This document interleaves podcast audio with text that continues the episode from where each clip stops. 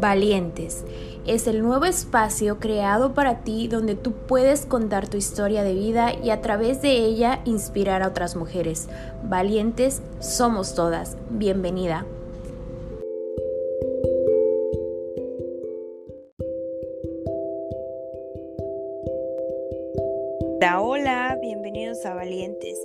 ¿Cómo están valientes y valientas mis mujeres? Que sobre todo este podcast es creado para ustedes.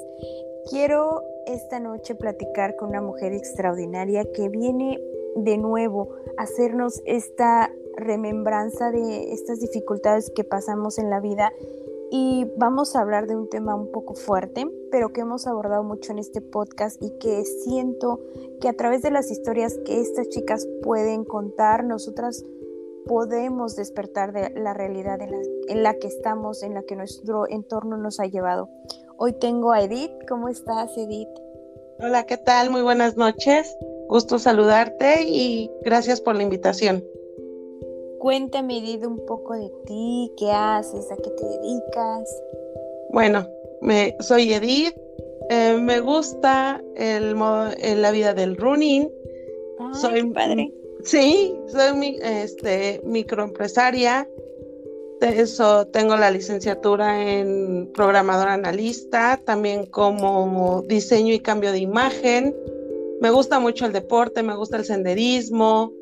En fin, más que nada yo creo que el deporte lo tomé como una parte de terapia y que la verdad a mí me ha funcionado mucho.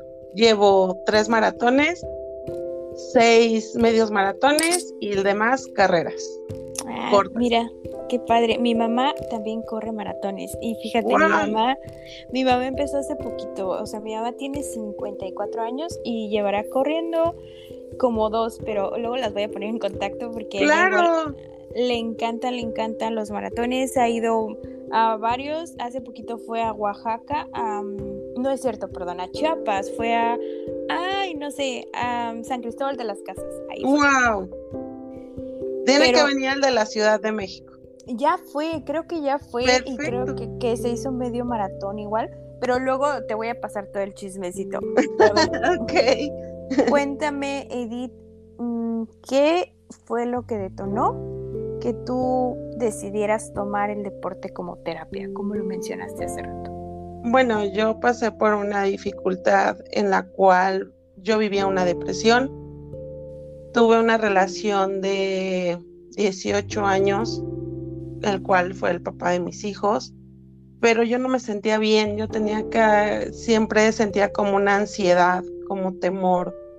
Y yo, obviamente, cuando yo quise tomar terapia, y que hoy digo que debe de ir en la canasta básica a tomar terapia, eh, pues yo tenía ese contratiempo de que, ay, ¿para qué vas a ir sin con una persona que ni sabe lo por lo que tú estás pasando y no te va a ayudar? Ah, yo decía, tienes razón, porque siempre le daba la razón. Entonces dije, ¿qué puedo hacer? Entonces yo desde niña practiqué el deporte. De hecho, pude haber entrado al Comité Olímpico Mexicano, pero pues obviamente como hija única siempre se me inculcó el hecho de seguir estudiando. Lo dejé y ya como mamá y por ayudarme a mí, obviamente, pues empecé a, regresar a lo que tanto me gusta, que es correr. Cuando regreso a correr, eso fue una parte importante y empecé como que a, a salir de mi jaula de oro, a empezar a conocer más gente, porque obviamente cuando yo me vuelvo mamá, mamá y, pareja, pues nada más me dedicaba a mis hijos y a mi pareja. Entonces eso fue una parte muy importante que también me abrió los ojos a que no nada más es la familia, también hay que pensar en nosotros. Exactamente, creo que eso es un punto muy importante que se debe abordar. Pero vamos desde el principio, ¿cómo comienza esta relación? ¿Cómo te das cuenta que estás inmiscuida en una relación violenta? qué tipo de violencia pasaste y cómo tuviste el valor para salir de esta relación. Ok, pues nos conocemos a la edad, yo tenía 17 y él 18 años. Empezó como un noviazgo, como, como algo normal de jóvenes, pero pues nos fuimos involucrando más y más y más. Eh, él toma la decisión de que pues vivamos juntos y pues en mi casa obviamente no lo aceptaban. Siempre eran no salgas con él, no vayas para allá con él, qué te tiene que buscar. Ya sabes, las mamás siempre tienen un sexto sentido muy desarrollado, pero uno por rebelde, porque hoy lo veo, eh, pues no me importó. Yo lo seguí y cuando decide él que nos, ¿por qué no vivir juntos? Nos vamos a vivir juntos y mi mamá me retira todo el apoyo porque ella no lo aceptaba.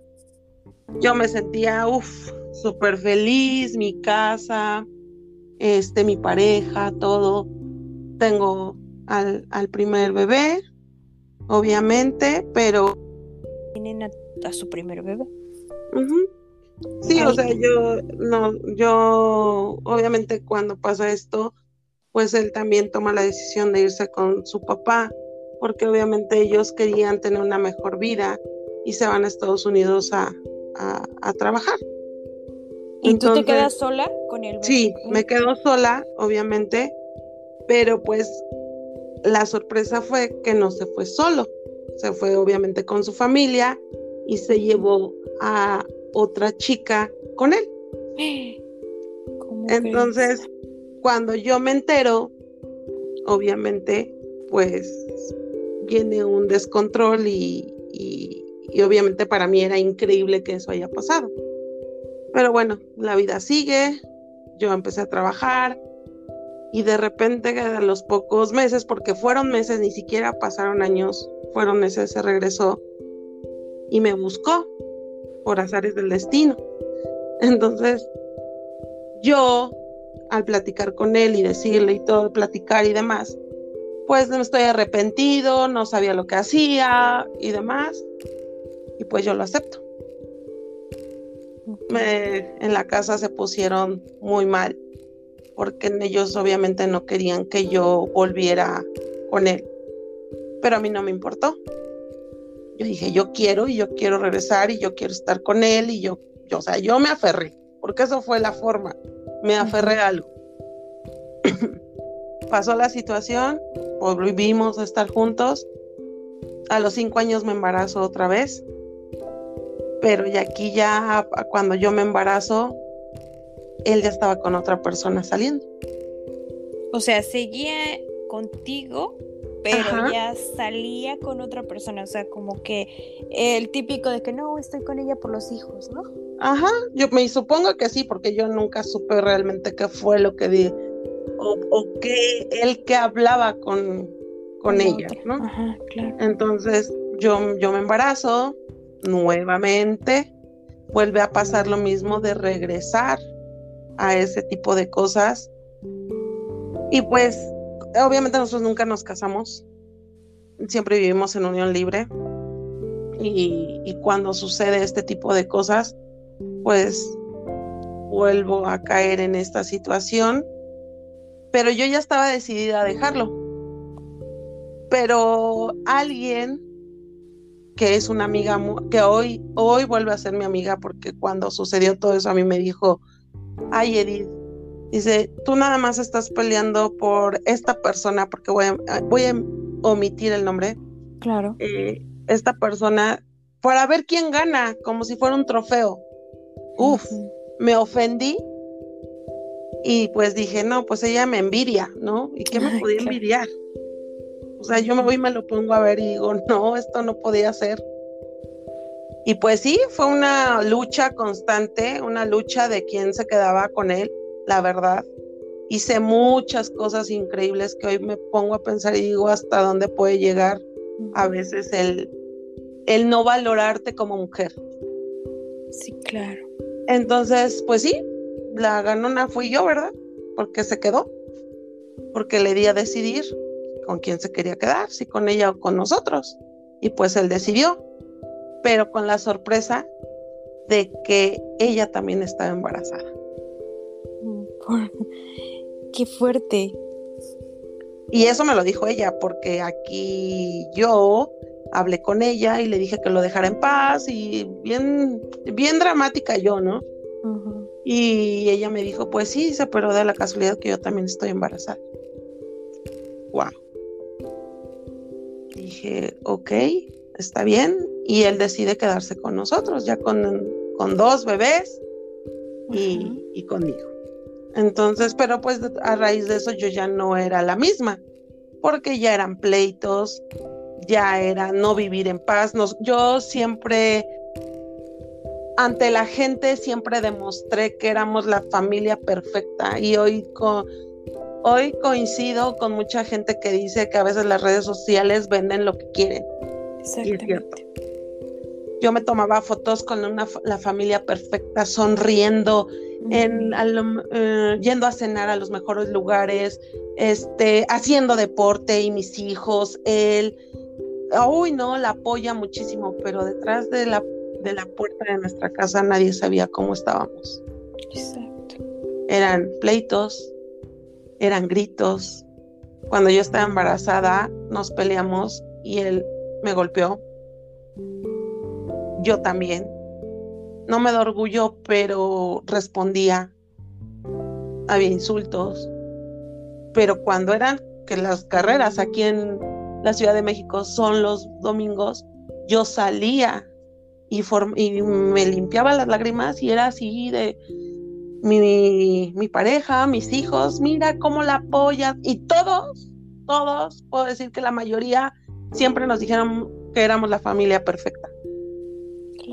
Y no sabían realmente lo que estaba pasando detrás. Exacto, no sabían. Y yo, uff, feliz, ¿no? Porque la gente pensaba que era lo, mejor y era la imagen que yo quería vender. Claro. Y obviamente pues no era así.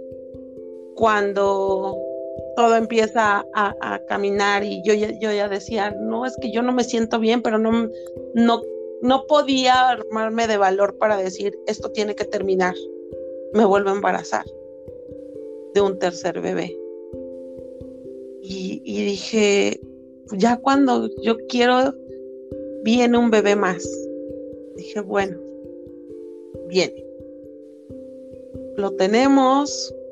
los nueve meses fueron maravillosos porque la realidad es que tampoco voy a hablar de lo poco bueno que fue.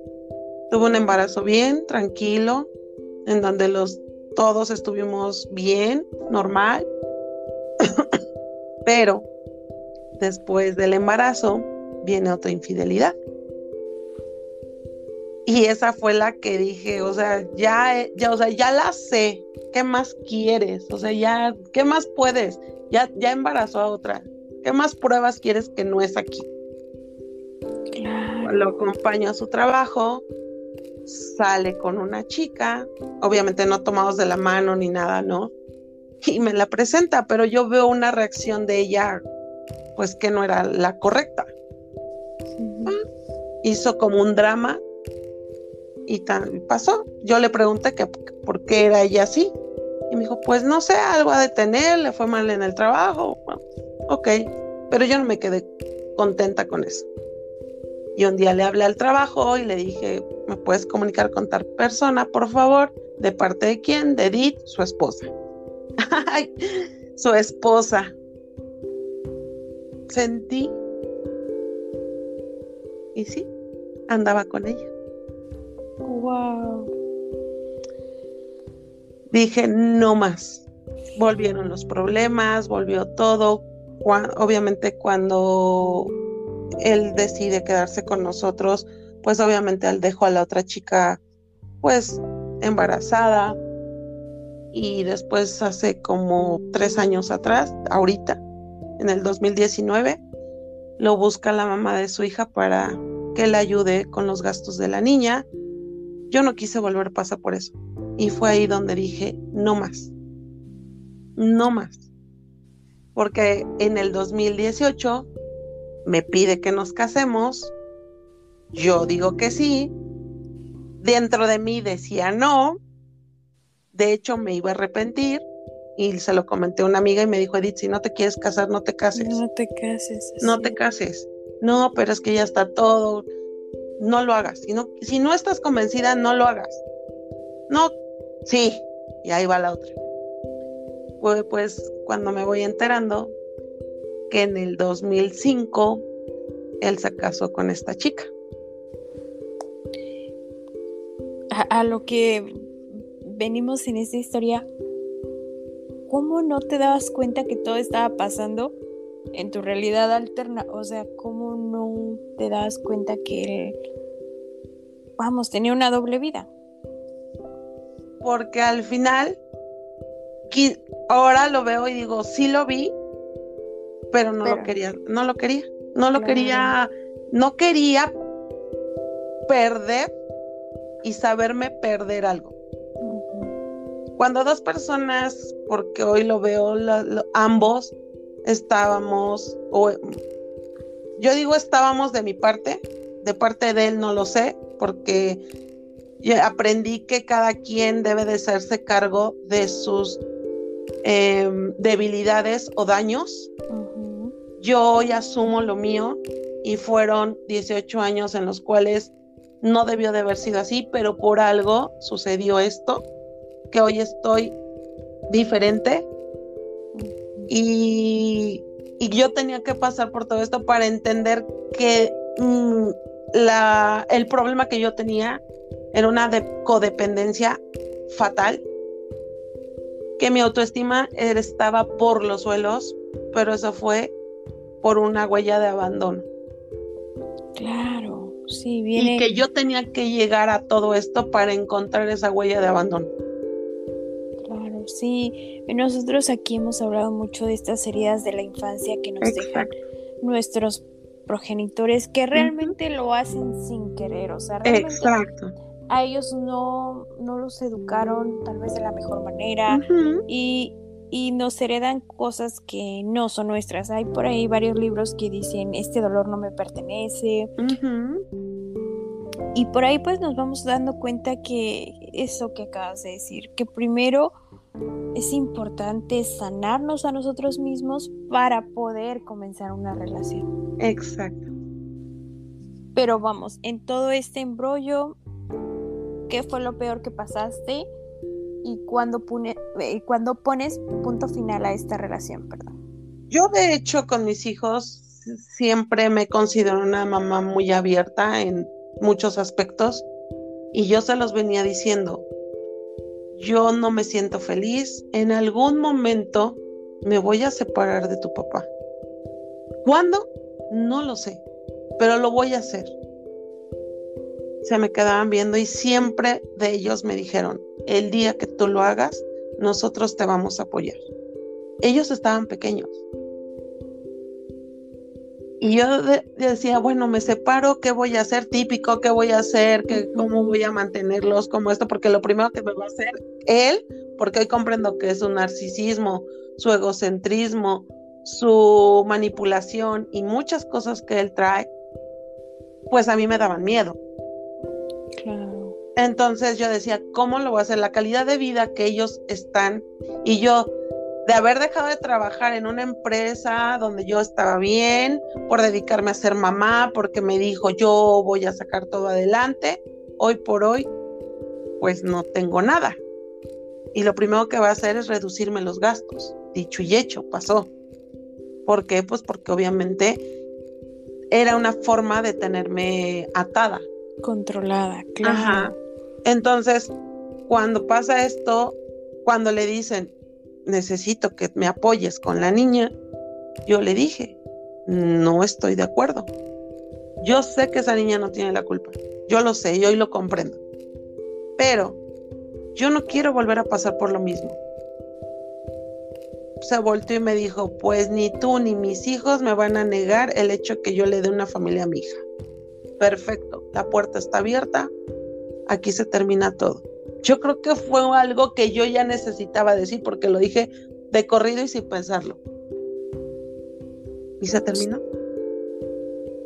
Me dolió horrible.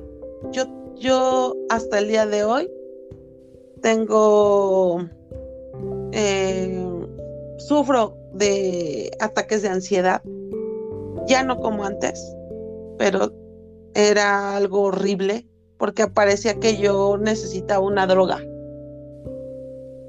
Tomé terapia tres veces con diferentes terapeutas, nunca me funcionaron hasta que llegué con la doctora que hoy estoy que no tengo que tomar medicamentos, todo es hablándolo, platicándolo.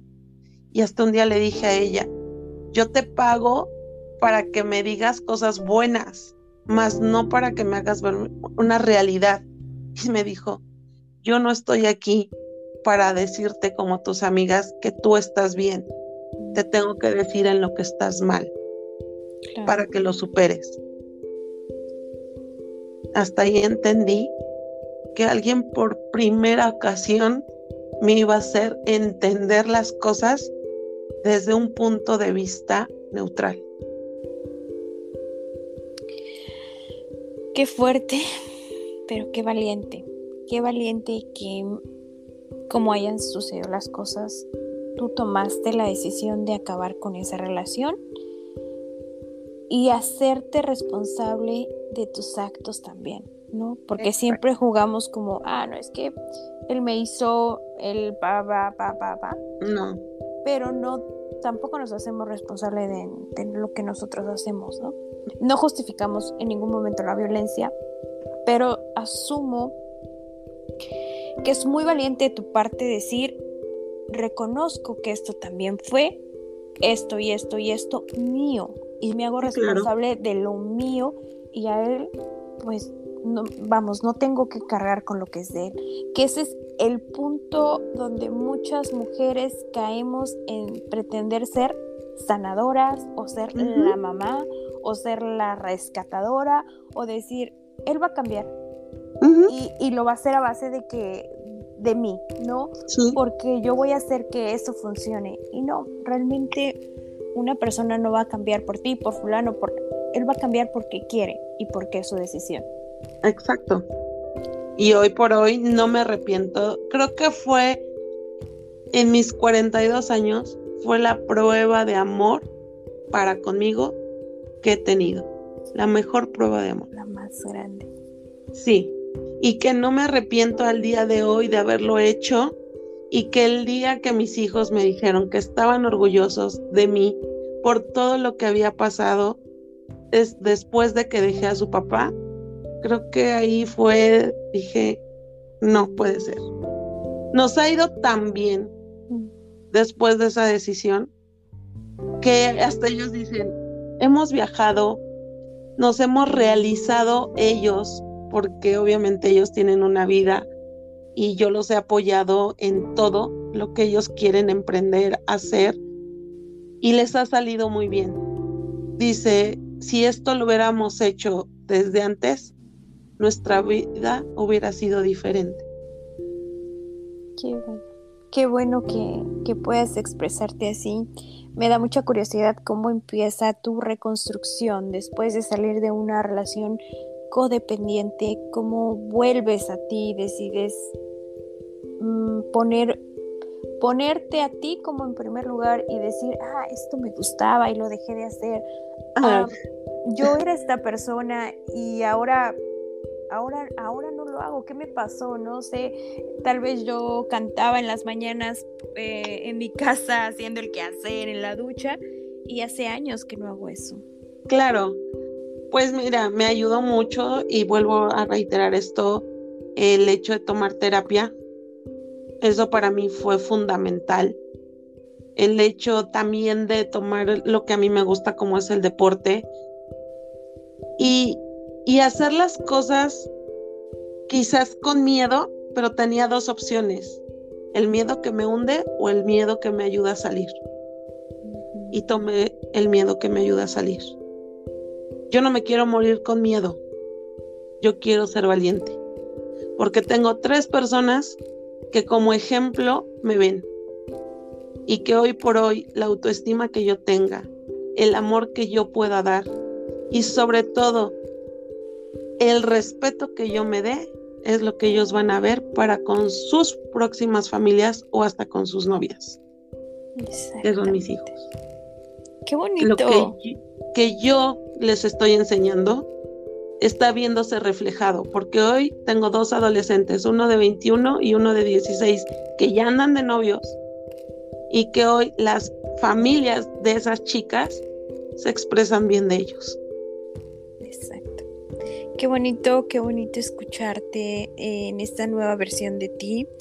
Justo estaba yo platicando con Eddie y yo le decía, ay, este, estoy como en un break del podcast, pero ella, ella me decía, no, yo por el jueves, yo también nos coordinamos y pasa, y pasan las cosas por esto, porque aprendes de la persona que está del otro lado del micrófono. Yo hoy me he llevado una gran lección de vida y me encanta cerrar el año con este tipo de, de mensajes. Quizá este podcast no lo van a escuchar porque eh, no lo van a escuchar a, a finales de año, quizá lo escuchen a principios de año, pero sepan que en el momento que lo van a escuchar es el perfecto y que hemos coincidido con esta maravillosa mujer que hoy nos ha dejado un mensaje muy fuerte y muy claro de amor propio y de dignidad. ¿Qué te gustaría decirle a las chicas que te van a escuchar hoy?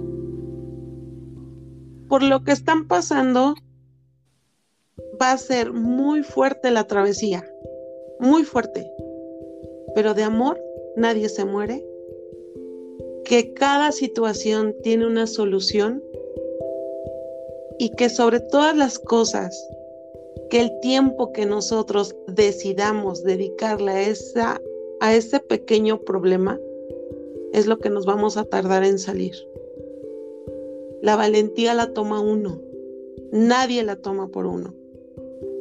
Y que siempre va a haber alguien detrás, delante y a los costados para ayudarte. Siempre. Y de las personas que menos creemos. Así es, Eddie.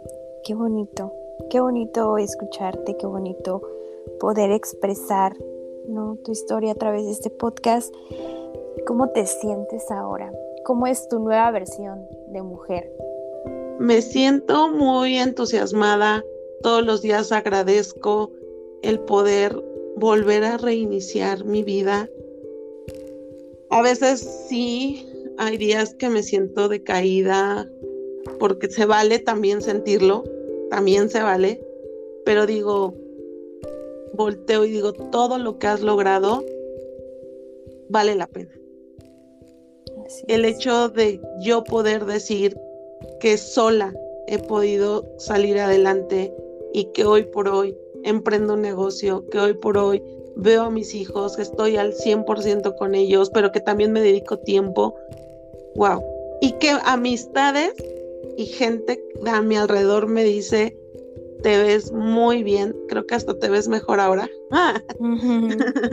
porque lo reflejo y obviamente en el, en el mundo donde me, relaciono, que es el deporte, que es más para mí, eh, hay mucha gente que se identifica y soy un, me lo han dicho, los motivo a, a seguir saliendo a entrenar, a conquistar ciertas metas que ellos a veces no creen que pueden lograrlo y que a veces con una palabra que les puedo yo decir, siguen adelante. Exactamente. Ha sido un placer coincidir contigo. Seguro que vas a seguir siendo muchísima más inspiración para más mujeres, para más gente que está contigo entrenando. Te aseguro que a donde quiera que vayas, eres luz y nunca permitas que nadie apague ese brillo. Muchas gracias. Te mando un abrazo enorme, me ha encantado platicar contigo esta noche. Mis mejores deseos para ti, espero en otra ocasión echarnos otra platicadita. Deseo que sigas por este camino de la reconstrucción, de amor y sobre todo de mucha felicidad, porque a veces pensamos que la felicidad es solo esa pantallita que, nos muestran todos los días y tú has hecho lo que muchas mujeres han querido hacer, que es quitar la tela y salir a buscar su propia película, su propia imagen de la vida. Muchas gracias. De igual forma te deseo lo mejor sobre todo que sigas llevando todo, todo, todos estos mensajes a chicas, a mujeres y también, ¿por qué no decirlo, a hombres que a veces pasan por ciertas circunstancias? En verdad te lo agradezco mucho y mucha buena vibra para ti y que Dios siempre te abra los mejores caminos para llegar con las personas correctas. Igualmente, que Dios te bendiga por siempre. Te mando un abrazo. Bye bye. Bye bye.